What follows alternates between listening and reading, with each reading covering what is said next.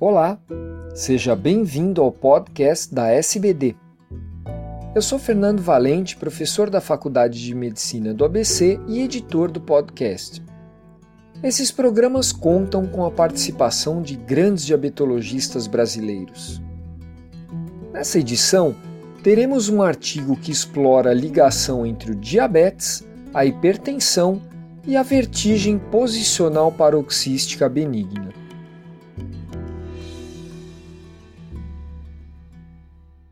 Olá, tudo bom? Meu nome é Gustavo Korn, eu sou otorrinolaringologista e uma das minhas áreas de concentração é a otoneurologia, que trata de distúrbios do equilíbrio corporal. Eu queria convidá-los para falar sobre um artigo publicado na Journal of Vestibular Research em janeiro de 2016, cujo título é Retrospective Data Suggest that the higher prevalence of benign paroxysmal positional vertigo in individuals with type 2 diabetes is mediated by hypertension. Então, são dados retrospectivos que sugerem que a, a maior prevalência da vertigem posicional paroxística benigna em indivíduos com diabetes tipo 2 é mediada pela hipertensão. Então vamos chamar aqui a vertigem posicional paroxística benigna pela sigla VPPB. A VPPB está relacionada com comorbidades como a diabetes e a hipertensão.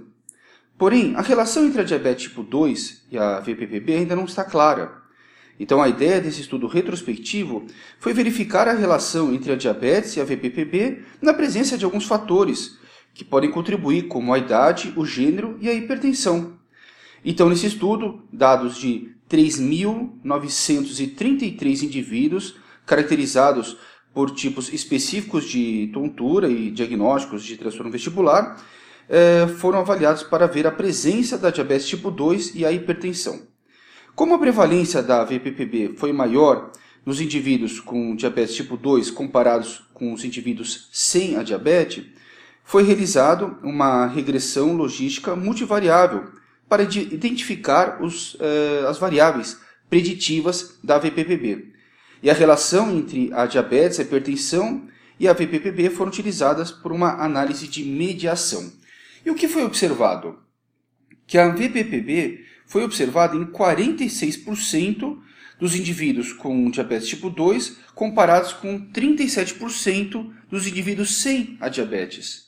E que 42% dessa associação entre a diabetes e a VPPB foi mediada pela hipertensão. E com isso aí é, advém que a hipertensão ela pode ser um mediador na relação entre a diabetes e a VPPB. Assim, os autores concluem que a hipertensão pode é, promover essa via de mediação na qual a diabetes pode afetar o sistema vestibular. Então vamos falar um pouquinho sobre a VPPB. A caracterização é um tipo de uma tontura, geralmente rotatória, desencadeada pela mudança de posição da cabeça.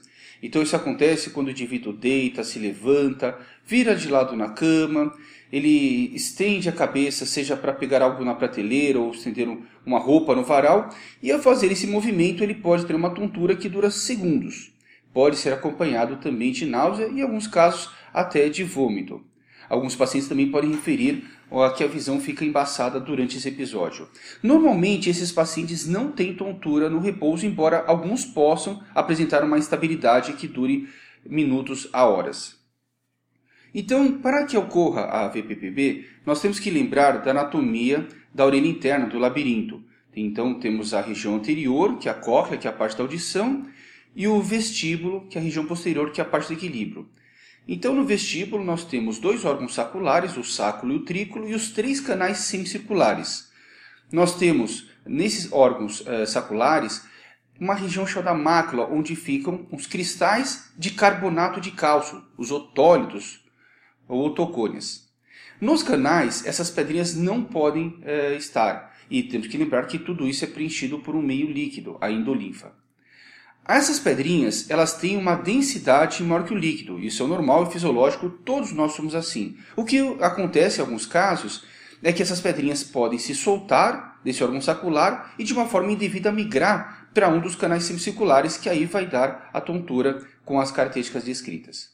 É importante falar que a, o tratamento nesses casos não é a medicação, e sim é, manobras de reabilitação vestibular, que de uma forma grosseira vai ser manobras na qual a gente vai tentar fazer com que essas pedrinhas vão sair do canal, que é onde elas não deveriam ficar, e aí migrar para o órgão sacular, que é onde elas têm que ficar. Esse estudo mostra apenas uma relação de uma associação, pois é um estudo retrospectivo, mas ele sugere que é importante o controle tanto da hipertensão quanto na diabetes, porque isso pode estar relacionado com a recidiva.